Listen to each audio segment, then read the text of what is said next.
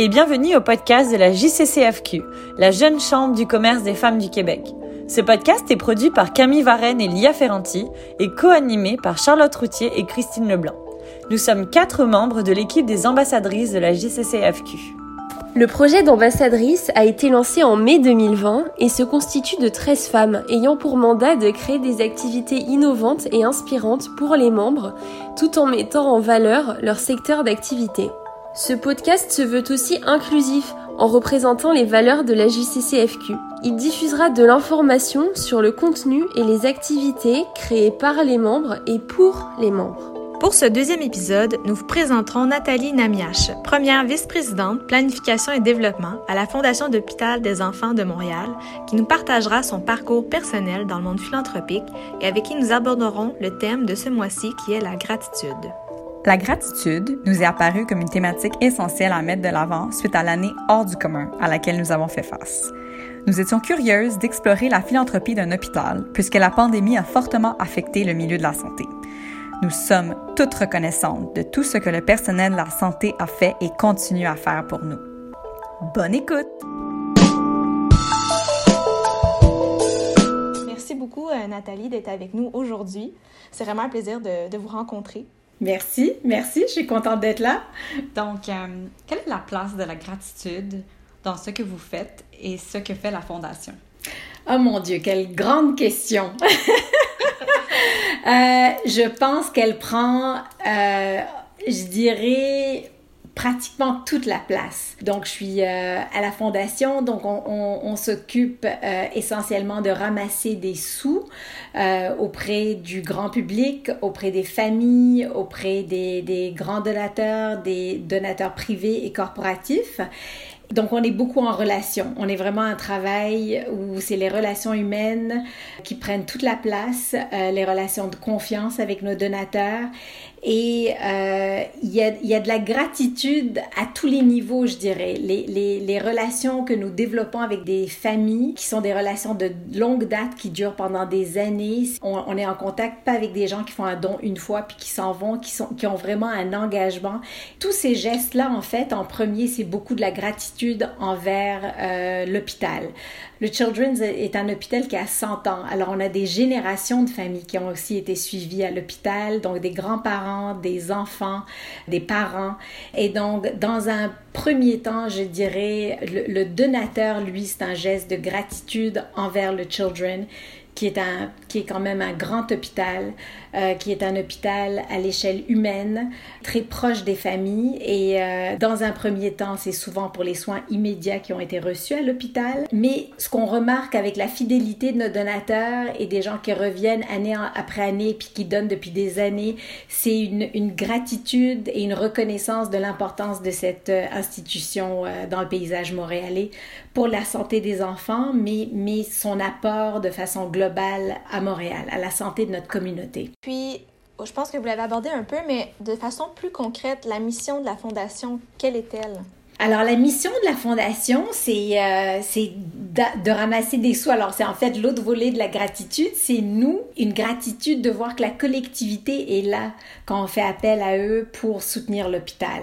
Euh, que qu'il s'agisse de programmes spécifiques, qu'il s'agisse de recherche médicale. Et ça, c'est notre mission à nous, de ramasser des sous euh, pour soutenir pas les opérations de l'hôpital qui sont soutenues par le gouvernement. On sait bien que ça on a un réseau de santé public, heureusement, euh, qui est largement soutenu par le gouvernement, mais il y a beaucoup de programmes qui ne sont pas entièrement soutenus par le gouvernement. L'hôpital a besoin d'être financé pour des, pour des programmes, pour certains programmes cliniques, pour soutenir de l'innovation aussi dans les soins cliniques, dont des programmes novateurs, essayer des tests, euh, pour de la recherche, parce qu'on est un centre universitaire, donc on est un centre ultra spécialisé en soins pédiatriques et on a de grands chercheurs en santé de l'enfant. Donc, il donc n'y a pas d'argent du gouvernement nécessairement pour, la, pour soutenir la, recherche médicale.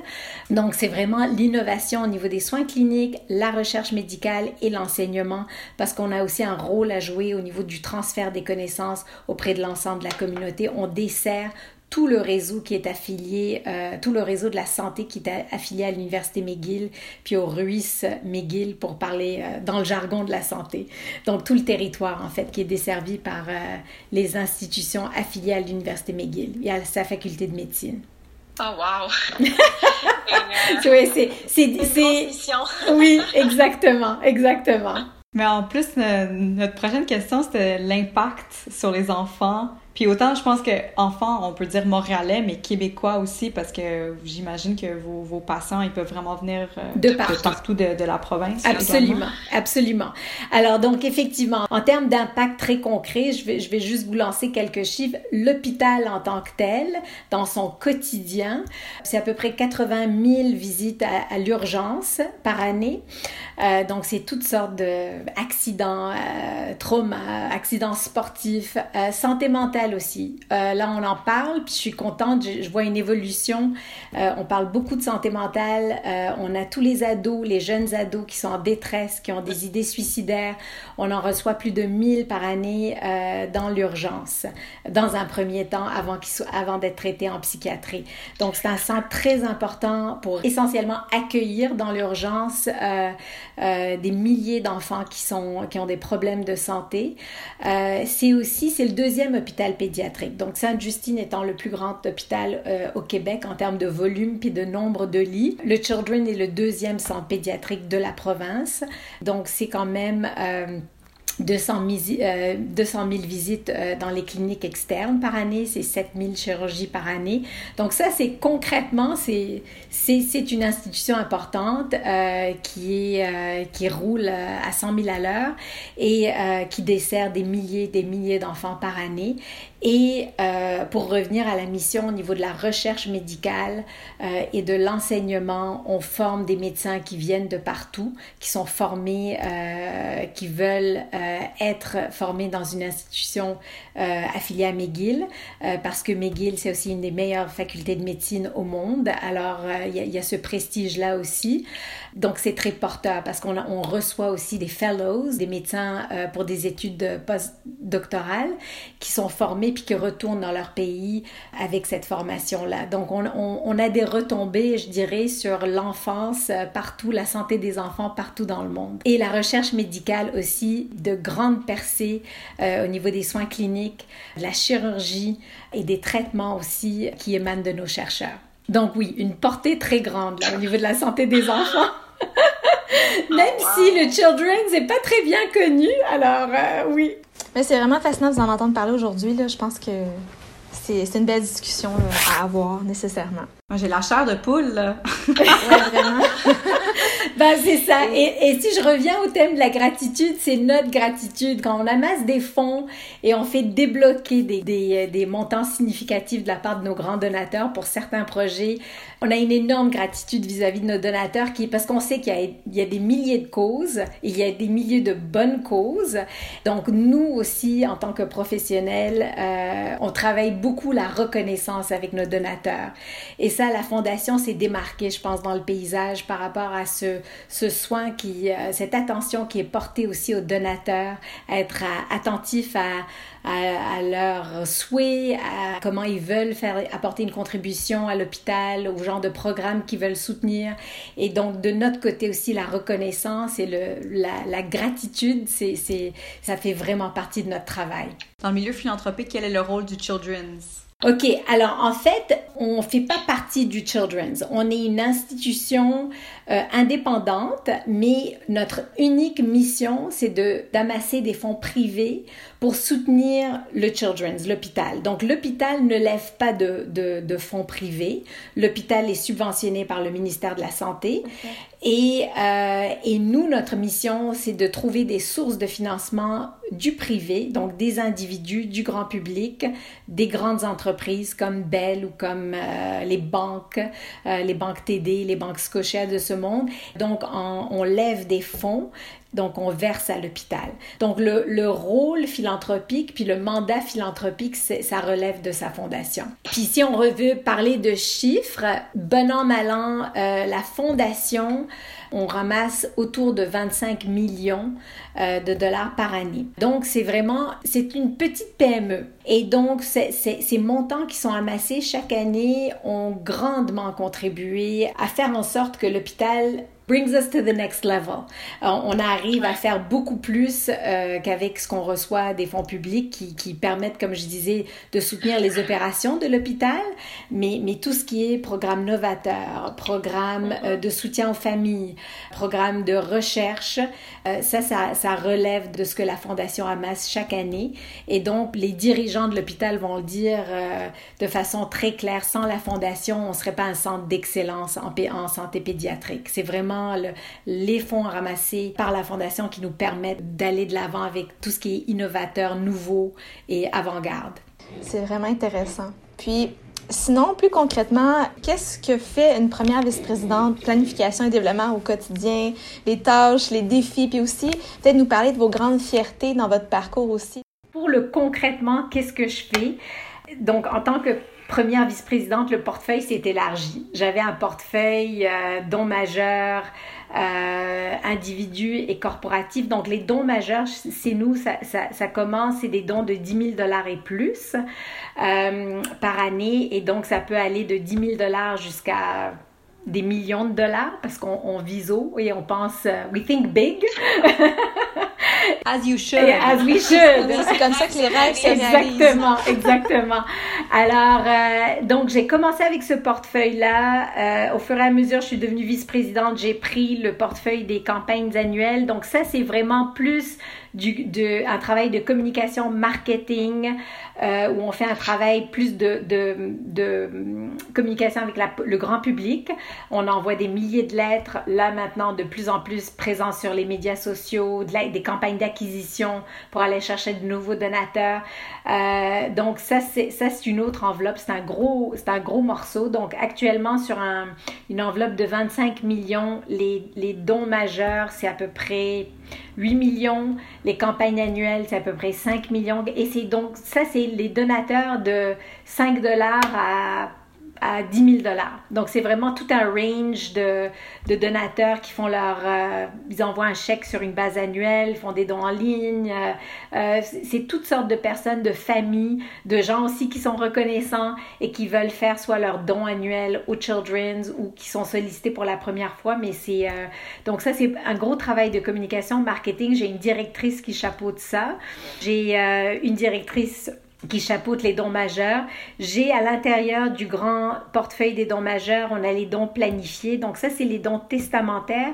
C'est des, des gens qui euh, décident de, de, de, faire un don dans, dans le cadre de leur testament. Et c'est, c'est particulier comme, euh, comme approche parce que c'est en fait quand on approche des donateurs, c'est avez-vous pensé aux children pour votre don dans votre testament, dans vos, dans vos projets de succession? Donc, c'est particulier, c'est délicat, mais c'est très important aussi. Là encore, souvent des gens qui, ont, qui ont eu des expériences avec le Children's, pour qui cette institution est devenue comme une deuxième famille. Là, il y a des possibilités de faire des dons euh, ou d'allouer des montants dans, dans, leur testament.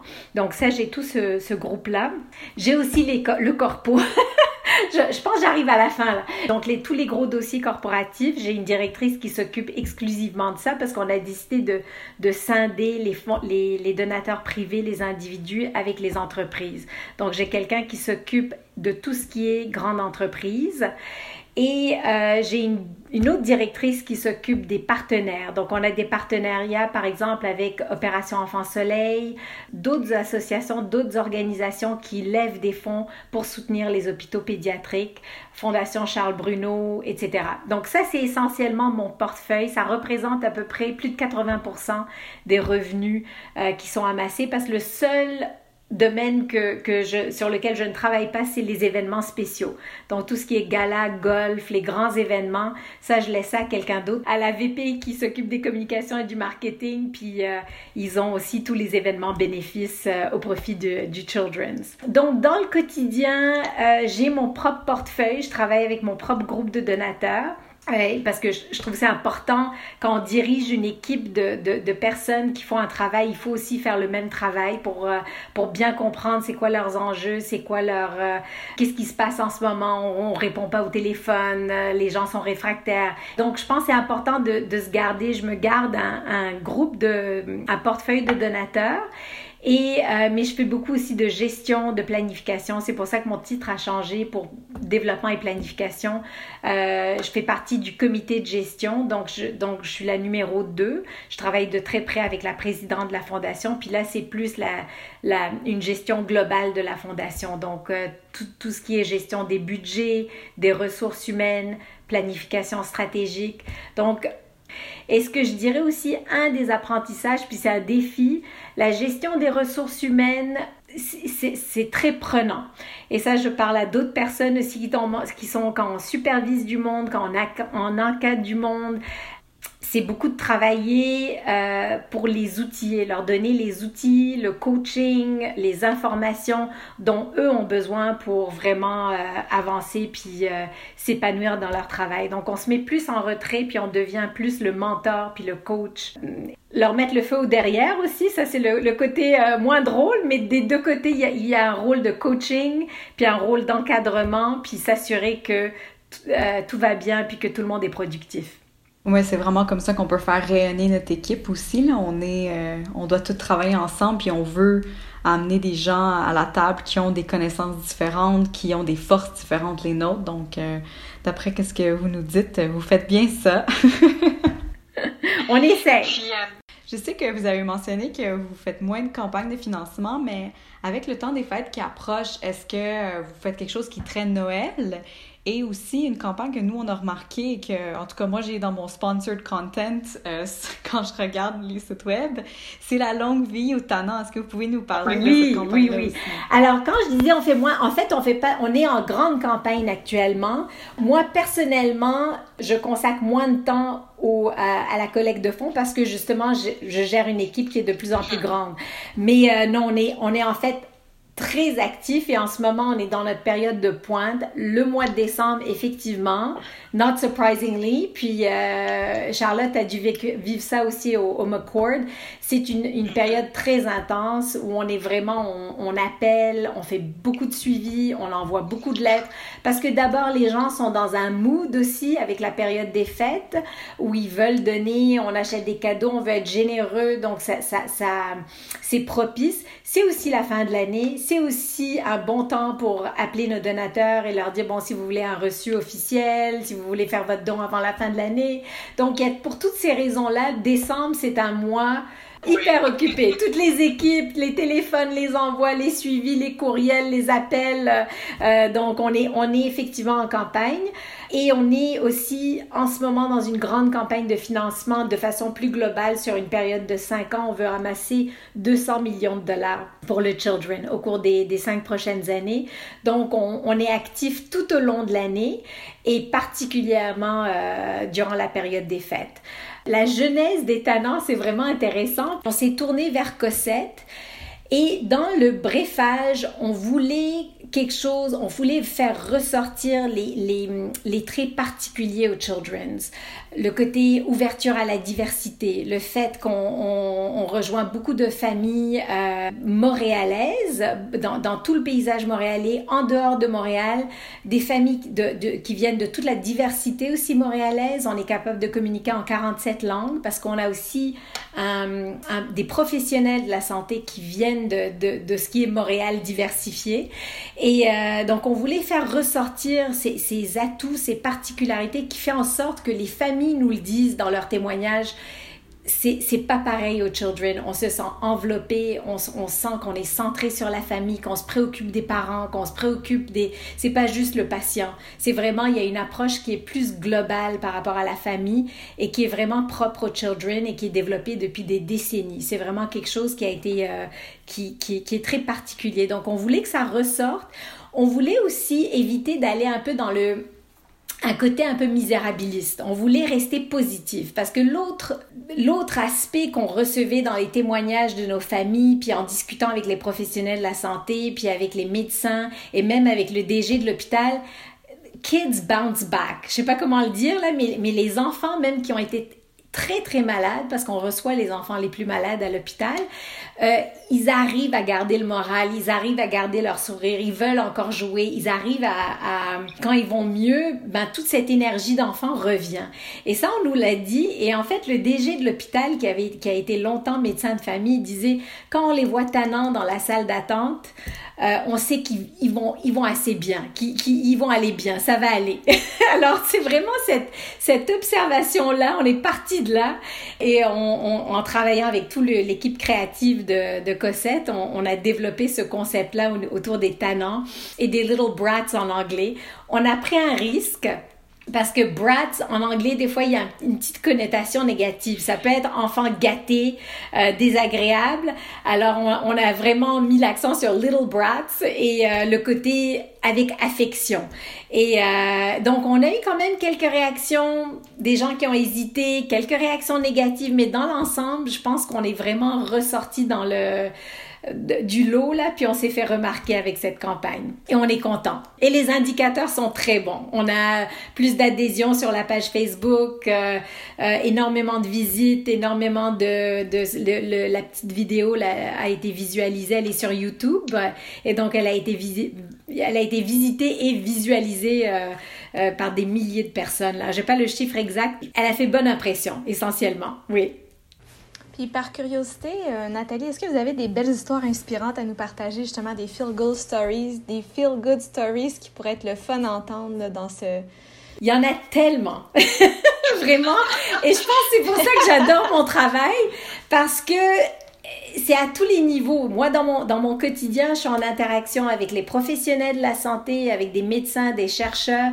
Ce contact-là est toujours inspirant parce que c'est des, des gens brillants et qui sont en même temps qui font des, des dévoués à leur métier, dévoués à faire avancer la science puis la santé des enfants. On est dans un milieu où les gens veulent du bien puis donc there's a positive vibe every day. Et des donateurs aussi, on, on est assez privilégiés c'est sûr que les gens ont une tendance et une facilité à donner quand c'est des causes pour enfants, mais je pense qu'on a on a aussi, on est en contact, puis au fil des ans, j'ai une équipe qui est assez stable. Et d'avoir une équipe stable when you're in the relationship business, ça veut dire qu'on établit des relations, puis on crée des liens sur des années je vois, je pense que ça porte fruit parce qu'on a des fois des donateurs. Moi, j'ai des donateurs. Maintenant, on est supposé solliciter les gens. Et moi, souvent, les gens m'appellent parce que ça fait 10 ans que je suis là. Et on m'appelle pour avoir des nouvelles. Donc, j'ai des donateurs. Ça, c'est vraiment pour moi le, le, le summum du fundraising. C'est quand tes, tes donateurs t'appellent pour avoir tes nouvelles. Alors que normalement, c'est like, don't call me, I'll call you. Donc, ça, comme professionnellement, je me dis d'avoir établi un lien de confiance puis que les gens se sentent à l'aise de m'appeler puis que eux ont envie d'avoir de mes nouvelles.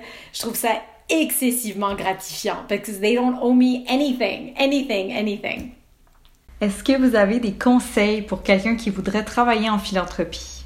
Ben, deux choses. Il y a effectivement des ouvertures, il y a des possibilités. Euh, c'est euh, c'est un milieu, on le dit depuis le début, très gratifiant. C'est un travail très gratifiant. When you close a gift, tout mm-hmm. comme when you close a deal, c'est l'argent ne rentre pas dans nos poches, mais de savoir que on vient débloquer un, don qui peut transformer euh, la vie de famille qui peut transformer euh, un domaine ou un programme ou qui peut améliorer un programme, c'est excessivement euh, gratifiant. Par contre, il faut aussi faire ses devoirs comme dans tout. Donc quelqu'un qui s'intéresse et, et, souvent en philanthropie, les gens, on le voit plus aux, aux États-Unis parce que c'est plus développé chez nos voisins américains. C'est rare de voir, moi, dans tous mes collègues, des gens qui sont sortis de l'école en disant je vais être en développement philanthropique. Souvent, ça a été à travers différents parcours. Et le, le, grand motivateur, c'est de travailler dans quelque chose qui est meaningful, qui, qui, euh, qui peut apporter quelque chose de très positif euh, à la société. Mais en même temps, il faut pas se tromper. Il y a ce côté idéal, il y a ce côté merveilleux et très inspirant de notre travail, mais ça reste aussi qu'on a à peu près les mêmes stress que n'importe quel PME. We have revenue goals, mm-hmm. on a des indicateurs de performance, on doit livrer nos projets, il y a la crainte de, de, de travailler sur une demande pendant des mois puis de se faire dire non parce que ça peut arriver. On n'est pas dans la tête de tous nos donateurs. Il y a des échecs, il y a des risques, il y a des erreurs et il y a ce côté et même chez des gens qui sont dans le domaine, ce que je remarque des gens qui craignent de prendre le téléphone, qui, craignent de faire le cold call, qui sont pas à l'aise avec l'échec. Et je me dis, il faut euh, avoir une bonne carapace, il faut avoir cette volonté, ce sens de l'initiative. Donc je dirais, moi, ce qui m'a permis de réussir dans ce domaine-là, puis je pense que c'est un facteur de réussite que, que je remarque chez d'autres collègues, c'est d'avoir ce côté un peu entrepreneur, initiative, de pas, de pas avoir trop peur de se casser la figure et en même temps le côté empathie sociale. Moi, moi ce qui me drive, c'est de savoir j'ai un impact sur la société. C'est sûr que travailler pour le children, ça me, ça me motive plus, puis ça vient chercher ce côté euh, social qui est particulier, c'est assez fort chez moi. C'est des choix personnels, mais je sais que j'ai... Alors j'ai pu combiner un peu ces deux intérêts, de d'avoir quelque chose où on est axé sur les résultats, où il faut foncer, il faut prendre des risques, mais en même temps où on a un impact vraiment important au niveau de, de ce qu'on fait au quotidien. Je en tout cas, je trouve votre, votre parcours inspirant. merci! Merci! Est-ce que vous avez d'autres ben, questions? je pense que ça faisait le tour. Mais moi, dans le fond, par curiosité, on l'a pas posé, mais, mais au niveau de la, de la COVID, est-ce que ça l'a affecté les, donations? Puis aussi, est-ce que justement, parce que vous disiez au niveau de les donations servent aussi au milieu de la recherche et à l'enseignement. Cette tournant-là de cette année particulière, comment ça a pu influencer? Puis aussi, c'est quoi le plus gros projet de recherche que vous avez en ce moment? Je ne sais pas si vous êtes en mesure d'en parler non plus, mais par curiosité, j'aurais aimé vous entendre là-dessus avant qu'on puisse conclure. Oui, on essaye des fois de ne pas parler de COVID, mais ça revient tout le temps. Euh, je pense que c'est une question très pertinente parce que ça nous a beaucoup quand même affecté cette année. Parce que nous, on finit notre année financière le 31 mars. Donc, on est en train de fermer une année historique euh, en termes de, revenus. On a une très, très belle année. Et là, on est embarqué dans, oups, on est en confinement, tout ferme, euh, les marchés sont nerveux, euh, les économies sont nerveux, et toute cette cette inquiétude qu'il y avait euh, fin mars, début avril, le confinement, l'économie est en train de fermer, est-ce qu'on va tomber en récession, est-ce que ça va affecter les, les, les, contributions? Alors, c'est sûr qu'on avait une nervosité, on a dû revoir euh, nos prévisions budgétaires, nos plans de travail, nos, nos activités, euh, des événements qui s'annulaient. On avait un bal qui, un grand bal qu'on avait à l'automne qu'on qu'on a fini par au bout de quelques semaines, on s'est dit, bon, il n'y aura pas de bal. Euh, donc, donc, il fallait vraiment repenser euh, nos activités. Euh, et, et ce, qui est, ce qui est particulier, c'est que les membres du conseil venant du milieu de la finance étaient assez inquiets parce que probablement eux voyaient, moi je suis pas une économiste de formation, donc eux voyaient des signes au niveau de l'économie qui pouvaient, ils, ils, ont dû se dire bon les PME vont pas aller bien avec toutes ces fermetures, donc il y avait une inquiétude assez grande au niveau du CA. Et, et moi, je me suis dit, oui, on risque, on risque d'avoir une année. On ne savait pas, en fait. Hein? On ne savait pas est-ce qu'on on allait être confiné pour trois semaines, trois mois, six mois. On n'avait aucune idée. On était dans l'inconnu. Alors, moi, je pense qu'il y a une partie qui est pragmatique chez moi où je me dis, we have to go with whatever, you know, il faut, il faut prendre ce qu'on a puis voir qu'est-ce qu'on peut faire avec ça puis s'adapter. Mais je voulais pas être, je voulais pas non plus aller en mode panique en se disant bon ben le monde va s'écrouler puis on va pas être capable d'aller euh, de solliciter des donateurs, il faut tout mettre en pause. Et on n'a rien mis en pause et je dois dire pour moi le, le, le focus c'était de, de, de dire à mon équipe il n'est pas question de paniquer, pas question d'appeler de, personne. Au contraire, on se met au téléphone et pour l'instant, on ne fait pas de sollicitation. Pour l'instant, on appelle nos donateurs, on prend le pouls de la situation. How is everything? Comment allez-vous? Comment ça va le confinement avec les enfants, pour les jeunes familles, les grands-parents? Parce qu'on a, on a, nos donateurs font partie de tous les groupes d'âge. Donc, on a gardé le cap, on a gardé le lien, on a, on n'a pas vraiment sollicité au printemps. Mais les gens ont beaucoup apprécié le fait qu'on garde le contact, qu'on les appelle, qu'on fasse cette démarche-là, puis qu'on reste en contact.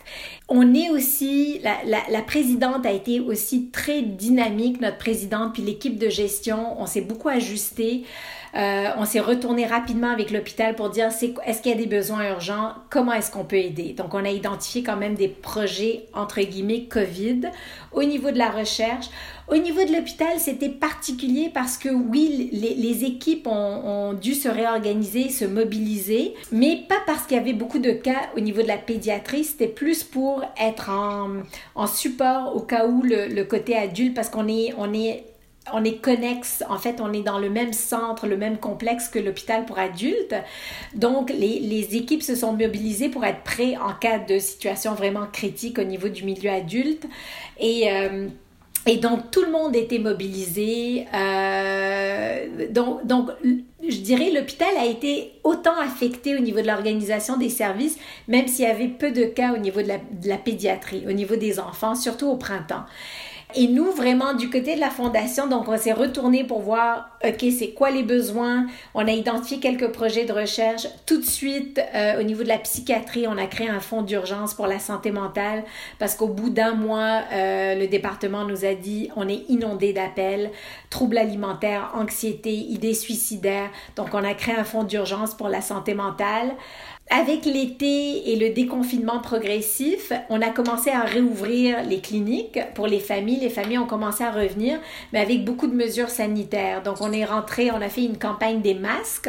On est allé chercher à peu près 600 000 dollars pour pouvoir acheter des masques aux familles euh, qui visitaient l'hôpital. Donc, tout ça pour dire, puis là, je peux nommer plein d'autres choses, mais tout ça pour dire qu'on s'est on s'est mis un peu comme d'autres organisations euh, en mode COVID, en mode alerte. On a changé nos plans, on s'est ajusté. Mais pour moi, ce qui a été important, c'est de ne pas partir en panique et de dire et, de m'asseoir, et ça a été une bonne chose, d'avoir confiance dans les relations qu'on avait avec nos donateurs et de les faire sentir à l'aise aussi. Ça, c'est quelque chose qui est vraiment important en fundraising et quand on est en lien avec des, des donateurs, quand ils nous disent on peut pas faire un don cette année ou euh, ça va pas bien, c'est de pas les faire sentir coupables ou pas de, de, leur dire on est là, on vous aime, on vous apprécie, puis quand ça va aller mieux, il y a aucun problème. Donc c'était surtout cette approche là, d'être en contact, d'appeler tout le monde, d'être humain, d'être compréhensif et je je pense la force qu'on a eue, c'est en ayant établi ces, relations depuis des années,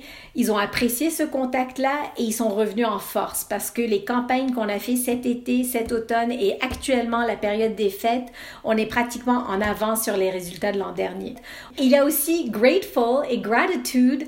Là encore, je pense que on parle à des gens, c'est sûr qu'on n'a pas fait exprès aussi. Quand on parle à des donateurs corporatifs, on cible ceux qui vont bien parce qu'il y en a quand même qui ont très bien tiré leur épingle du jeu avec la COVID. Euh, donc, on cible ces gens-là en disant, vous, vous allez bien. Est-ce que vous allez renouveler votre don cette année? Donc, donc ça a été aussi de changer, de s'adapter à la situation, mais de pas lâcher les efforts parce que, et, et, ça, et ça a porté fruit, et notamment chez les gens qui réalisent, ben, moi, j'ai gardé mon poste, moi, j'ai la chance de travailler de la maison, j'ai pas besoin de rentrer dans mon usine et de me mettre à risque. On voit qu'il y a eu des, inégalités qui sortent, que des, des, communautés sont plus vulnérables par rapport à la maladie en raison de leur travail, en raison de leur quartier, de, de leur niveau socio-économique. Donc, y a une appréciation, puis je pense qu'il y a un élan de solidarité et qui fait en sorte que la campagne jusqu'à présent, là, la campagne des fêtes, puis les, campagnes que nous avons menées, puis les, les sollicitations vont très, très bien. C'est vraiment bon à entendre, puis je pense que c'est motivant aussi pour ceux qui, qui, veulent donner aussi, puis savoir comment euh, pouvoir aider, parce que je pense qu'on vit dans une situation super difficile.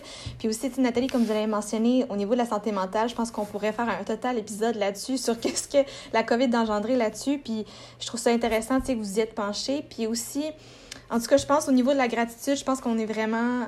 On voit à quel point vous faites un travail comme extraordinaire, qui a autant aidé le milieu de la santé pour aider cette pandémie-là aussi, puis aider la situation actuelle. Autant aussi qu'on est gratifiant pour le personnel de la santé au sein de l'hôpital qui ont aidé à, à pouvoir. Euh, tenir le bateau, puis qu'on continue d'avancer dans tout le monde ensemble collectivement, je pense, puis vous faites un travail exceptionnel. C'est vraiment. Euh, Merci. C'est vraiment beau à, à, voir et à entendre. Merci. Je le partage vraiment avec toute l'équipe. Merci d'avoir pris le temps de nous accorder cette entrevue. On, on a vraiment été contente d'apprendre plus sur l'hôpital, sur vous et euh, tout ce que vous faites pour euh, les enfants montréalais puis nos petits tannants. avec grand plaisir.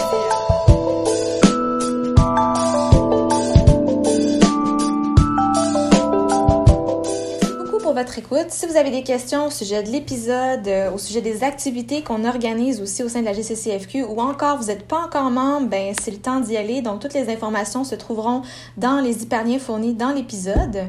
Ce podcast est propulsé par À la 3 Médias et réalisé par l'équipe des ambassadrices de la JCCFQ. Merci et à bientôt.